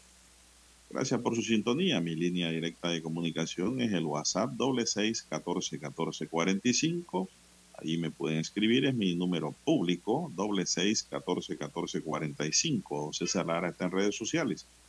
Don César, ¿cuál es su cuenta? Bien, estamos en arroba César Lara R en las cuentas de redes sociales de Twitter, arroba César Lara R, y también en Instagram, en arroba César Lara R. Allí puede enviar sus mensajes, sus comentarios, denuncias, fotodenuncias, videodenuncias también, eh, todo lo que ocurre, ¿verdad? Sobre todo en estas dos horas eh, en las vías, esos incidentes o lamentablemente ya los accidentes, toda esa información le sirve al resto de los conductores. Bien, Bueno, las César, 7, 6 eh, minutos. anoche, anoche se registró un hecho fatal. Un agente de seguridad fue asesinado en el KFC de los pueblos. El hecho se dio cerca de las 9 de la noche y aparentemente fue con la intención de robarle el arma al policía. Habrían sido dos sujetos encapuchados con vestimenta oscura que en el intento de robo forcejearon con el seguridad y le propinaron las detonaciones que le quitaron la vida y por ende también se llevaron el arma de reglamento. El vigilante quedó tirado en la parte exterior del local de comida rápida. Los gatilleros se dieron a la fuga por un río que se mantiene cerca, por lo que se continúan con su búsqueda, don César. Bueno, sí, en la parte de atrás de los pueblos hay un río. Y por ahí dicen que se fueron corriendo los malhechores, don César. Con tanta suerte que no había un cocodrilo por allí con hambre. Sí, ¿verdad? porque los hay. ¿eh? Sí, allá hay. Y pues Así la policía sigue buscando a los sospechosos. Eh, hay videos, hay grabaciones, pero todavía no han dado con estos criminales, don César. Así es. Bien, don Juan de Dios, más hechos se han registrado eh, en el país, pero me llama la atención este, hay que tener cuidado con los niños, don Juan de Dios. Mire, una niña de dos años de edad está en estado delicado en un hospital por haber ingerido gasolina. Una niña de dos años, imagínese usted. Así que la pequeña de aproximadamente dos años de edad, ella es residente en la comunidad de El Pino. Esto queda en el corregimiento de Llano Grande, en el distrito de La Mesa, en la provincia de Veraguas. Esta niña se encuentra en estado delicado de salud luego de ingerir presuntamente gasolina. Una fuente de la comunidad dijo que los padres de la niña y los vecinos salieron despavoridos de sus casas en busca de ayuda y poder salvarle la vida eh, a esta menor de edad, eh, quien aún tenía entre sus manos el recipiente de combustible. Imagínense usted, hay que tener cuidado eh, donde se almacenan este tipo de productos y los químicos, cloro, todas esas sustancias, mantenerlas alejadas eh, de los niños. Bueno, allá en esa comunidad, recordemos que es una comunidad algo alejada, no había vehículo o ambulancia para llevar a la pequeña al hospital más cercano, ¿no? Puesto que eh, no soportaba entonces los estragos en sus débiles órganos internos por los efectos de la gasolina. Así que los padres de la niña y los habitantes intentaban trasladarla al hospital Ezequiel Abadía en el distrito de Soná, en la provincia de Veraguas. Cabe señalar que constantemente las autoridades de seguridad y otras instituciones estatales han hecho las recomendaciones a las personas del cuidado que debe tenerse eh, cuando hay niños mm, eh, en casa, en el hogar, para evitar casos como este. ¿no? Las travesuras nunca faltan, don Juan de Dios, y sobre todo cuando son niños pequeños, ¿no? que aún no tienen eh, conocimiento de muchas situaciones que se dan a su alrededor. Así que en estado delicado está esta niña en el hospital Ezequiel Abadía en Veraguas. No había ambulancia. Bueno, ayer Veraguas, eh, precisamente sonado Juan de Dios, eh, conmemoraba el grito de adhesión. Recordemos que en Zona el 8 de noviembre. Estaban conmemorando eso ayer con desfiles también, supongo, desde acá. Bien. Bueno, eh, bueno, eh, bueno, don César, eh, el tema aquí es de que hay que tener, como usted bien ha dicho, mucho cuidado en, con los niños en el deber que tiene todo adulto, ¿no? Porque esto no solo va a quedar allí en que la niña tomó gasolina y se quemó sus órganos internos. Eh, se salve o no se salve, los padres van a tener que responder administrativa y penalmente, don César. Porque esos menores estaban bajo la custodia de alguien. Y esto es un problema. Por eso es que hay que, uno, primero evitar que le ocurran cosas malas a los niños, a los, hijos, a los nietos, qué sé yo, sobrinos. Y dos, por la seguridad y por la responsabilidad que le cabe al adulto que estaba vigilando o cuidando a esos niños. En este caso, esa niña es. de dos años. Bueno, situaciones que se presentan. eh, cuando, cuando las personas, eh, alguien ha ingerido gasolina, eh, primero es denle aire para que respire. Y segundo, ingerir agua o, o ingerir leche, si se puede, ¿no? Eh, inmediatamente. Claro, si la persona está consciente, despierta. Si la persona no está despierta, no se le ocurre echarle ningún tipo de, de líquidos más, ¿no? No, Eh, porque y le busque puede- ayuda inmediatamente y llevarla al hospital inmediatamente, lo más rápido posible. Así es, así es. Eh, bueno, entonces será en otro tema, tras el asesinato de 15 tiros de una persona y otros tres heridos de bala en la riña que se dio en San Miguelito, la Dirección de Salud de San Miguelito confirmó que el denominado culeco del distrito celebrado el domingo en la Stream Plaza no contaba con el permiso por parte de la autoridad sanitaria del distrito. Mm. Esto ha conllevado a que sean multados, don César, al pago de mil dólares. Me parece que es una multa baja, pero fueron multados. Ya ante el hecho, Héctor Carraquilla sacó el chorizo del fuego, como se dice popularmente, y también dijo que no había autorizado ese evento.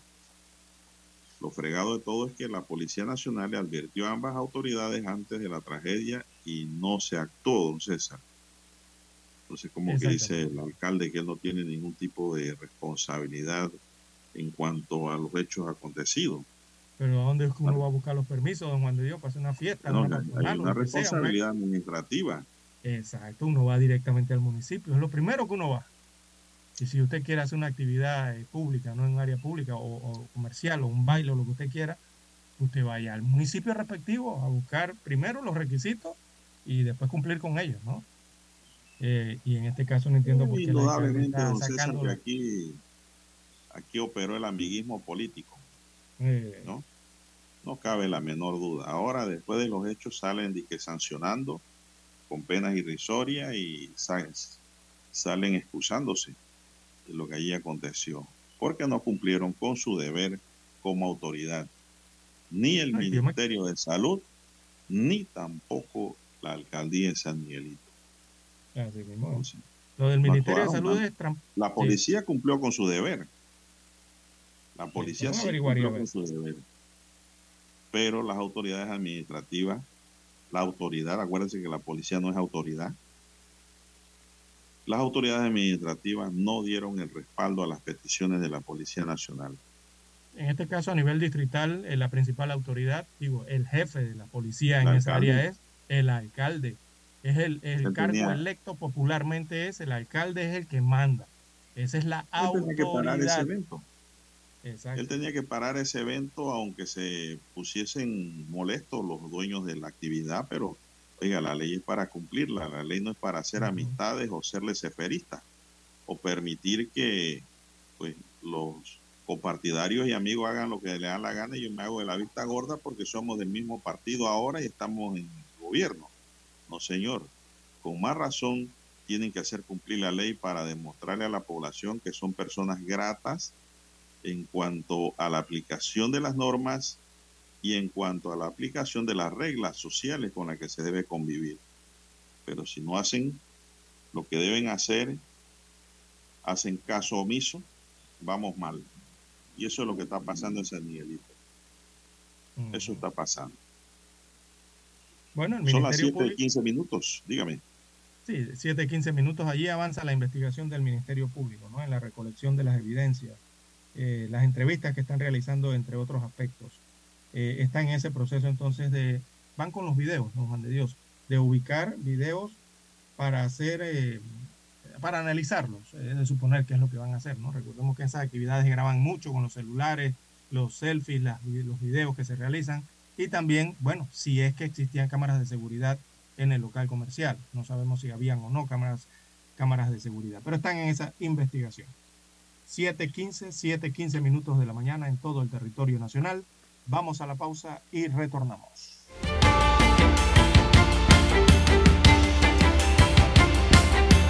Noticiero Omega Estéreo. Desde los estudios de Omega Estéreo, establecemos contacto vía satélite con la voz de América. Desde Washington, presentamos el reportaje internacional.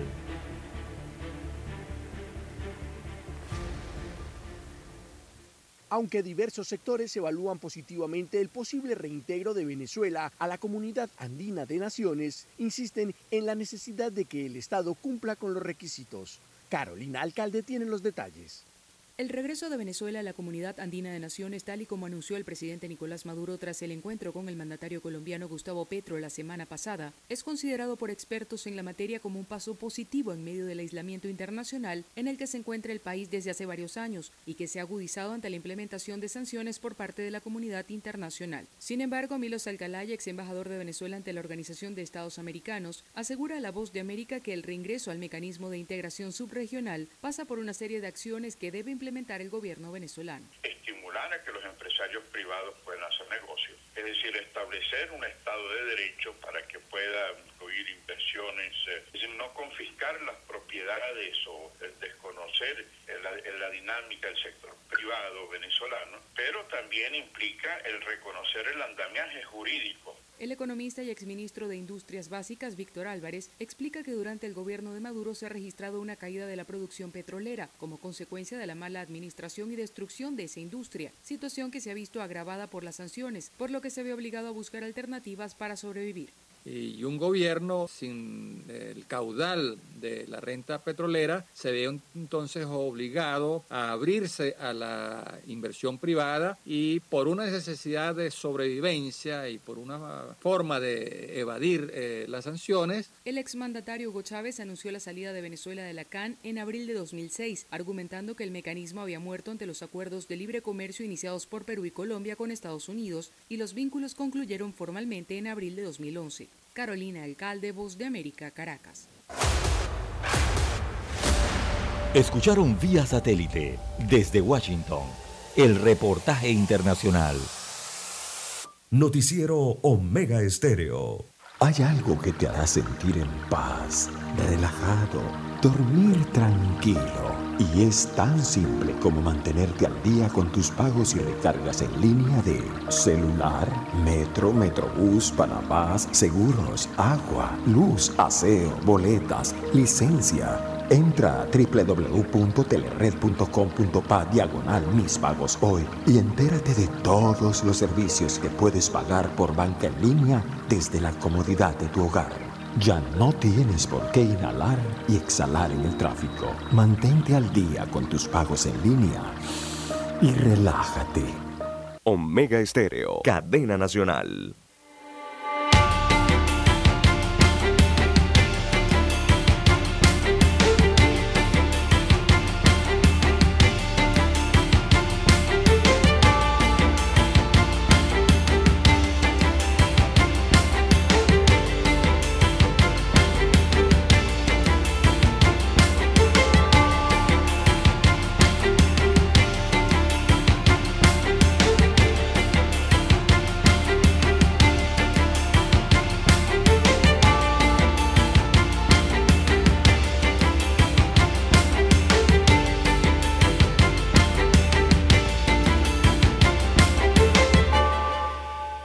Siete, 19 minutos de la mañana en todo el territorio nacional. Este es el noticiero Omega Estéreo.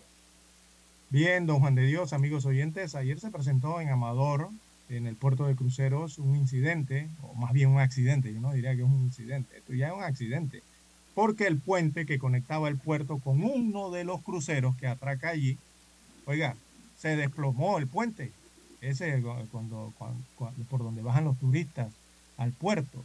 Bueno, ese, ese tipo de, puente se desplomó y unos siete turistas resultaron lesionados eh, ayer por la tarde, eh, cuando este puente que conectaba el puerto con el crucero de Amador se dio presumiblemente a causa del exceso de peso y el movimiento que se estaba generando en ese punto del puerto. Así que los turistas fueron socorridos principalmente por el médico del barco eh, y las autoridades ahora eh, están investigando qué ocurrió con ese percance que, bueno, afortunadamente no dejó víctimas de consideración eh, y, se, y no se ha informado de que alguno haya sufrido una, una lesión de consideración, gracias a Dios, para estos turistas, turistas perdón, que llegan a Panamá en los cruceros que atracan en el lado pacífico de la ciudad eh, de Panamá, ¿verdad? Acá en, en- el Pacífico co- de la provincia de Panamá. Bueno, eh, averiguar aquí, don Juan de Dios, qué realmente ocurrió, si fue instalado correctamente allí ese puente, o no sé, habrá que ver los oleajes también, don Juan de Dios, porque a veces el mar está picado, ¿ah? Por ahí habían hecho advertencias eh, para inicios y mediados de semana de mar picado. Hay que ver si esas olas lograron mover eso, ese enorme crucero también, ¿no? Bien, Bien, las sie- 7.22, eso fue en el puerto de cruceros de Amador, está allá al final de Amador, donde llegan ahora los Bueno, cruceros. Eh, hay tantas quejas también, don César, en contra de los jueces de paz y el alcalde de Chorrera, de la Chorrera, Tomás de Velázquez, eh, bajo aprobación del Consejo Municipal, destituyó de su cargo al juez de paz interino del corregimiento de Barrio Balboa. Este es el cuarto juez de paz que es destituido de su cargo por recomendación de la Comisión Técnica Distrital durante la actual administración alcaldicia. Según la Dirección de Administración de Justicia, los cuatro jueces de paz destituidos de su cargo prestaban servicios en los corregimientos de Playa Leona, El Mortado, Barrio Colón y Barrio Balboa. Las causas de la destitución de estos jueces de paz, dice la nota, según se ha detallado, han sido malos procedimientos administrativos y quejas de los ciudadanos por la atención recibida, entre otros. Bueno, también hay otros jueces allí de otros corregimientos que yo creo que los deben tener en la mira por sus actuaciones, don César. No me extrañaría que hayan más destituciones en el distrito de La Chorrera. En Panamá no hemos oído de destituciones, don César. No, de también paz. se enfrentan diferentes problemas con los jueces de, de paz, ¿no? Pero no hemos escuchado de, de destituciones hasta el momento. Bueno, esto ocurrió en La Chorrera, don César. Ojalá todos los distritos tomaran en cuenta las quejas ciudadanas para que tomen control de la situación. Bien, son las 7.23 minutos, señoras y señores, 7.23 minutos, don César, don Dani, ¿qué más tenemos por allí? Oiga, usted sabe también, don César, que estaba viendo aquí Ajá. que eh, fue detenido un ayer un extorsionador. El de las fotografías. Sí, hombre, eso se ha vuelto una práctica delictiva en Panamá. Y pues eh, este sujeto, don César, parece como que había entablado una relación cibernética con una mujer. Y parece como que entablaron una bella amistad, entre comillas, y pues se fueron ya, como quien dice, a su vida privada, ¿no? Y la mujer cometió el error de dejarse fotografiar o tomar videos desnuda, confiando en este sujeto, que era un hombre, pensando que era un hombre normal, de verdad. Y resulta ser que era un maleante, pues. Al tenerla grabada le empezó a pedir dinero y en el sector de las 5 de mayo ayer fue capturado en momentos en que presuntamente recibió ese dinero producto de la extorsión porque la mujer no se quedó quieta ni callada, hizo lo que debía tenía que hacer y debió hacer Denunciar, exacto. como debe hacer todo el mundo, que es presentar la denuncia, indistintamente la causa. Es una extorsión. La DIJ pues le montó el operativo de aprehensión y lo capturaron ayer mismo. Eh, de acuerdo con las investigaciones, en este caso el sospechoso mantenía amenazada a la mujer a quien le solicitaba dinero a cambio de no divulgar imágenes íntimas en las redes. Lo mismo que hacen siempre. Eh, así que hay que tener cuidado con eso. ¿ah? Mucho cuidado. Sí, eso es lo que se conoce como ciberladrones. Sí, eso es lo que se conoce, se conoce en las redes o en el mundo eh, eh, como sí. sextorsión. Sextorsión, llaman así, Sí, algo así, don César, tiene razón. que es la extorsión sexual, ¿no? A través de los Pero la dama de hizo lo que tenía que hacer. Presentó su formal denuncia y ahora está tras las rejas este sujeto que preso debe quedar. César, si quiere dinero que vaya a trabajar, pero no de esta forma tampoco. Eh, lo que me molesta es porque la mujer le dio la confianza, don César. Sí, o sea, el problema es Y el que hombre aquí hay la un, violó, un engaño, esa confianza, exacto, la engañó. un engaño y la persuadió a hacer eso y bueno, después eh, fue chantajeada, ¿no? Con la Eso es lo que molesta, el chantaje. Exactamente. No se dejen engañar en ese sentido a las No, damas. usted si a llega a pasar por ese estadio que no se descarta que ocurra eh, y alguien lo quiere extorsionar por eso o cualquier, cualquier otro motivo, presente la denuncia ante la DIJ, que lo van a capturar. Bueno, se Sí, nos acabó sí. el tiempo, dice Dani.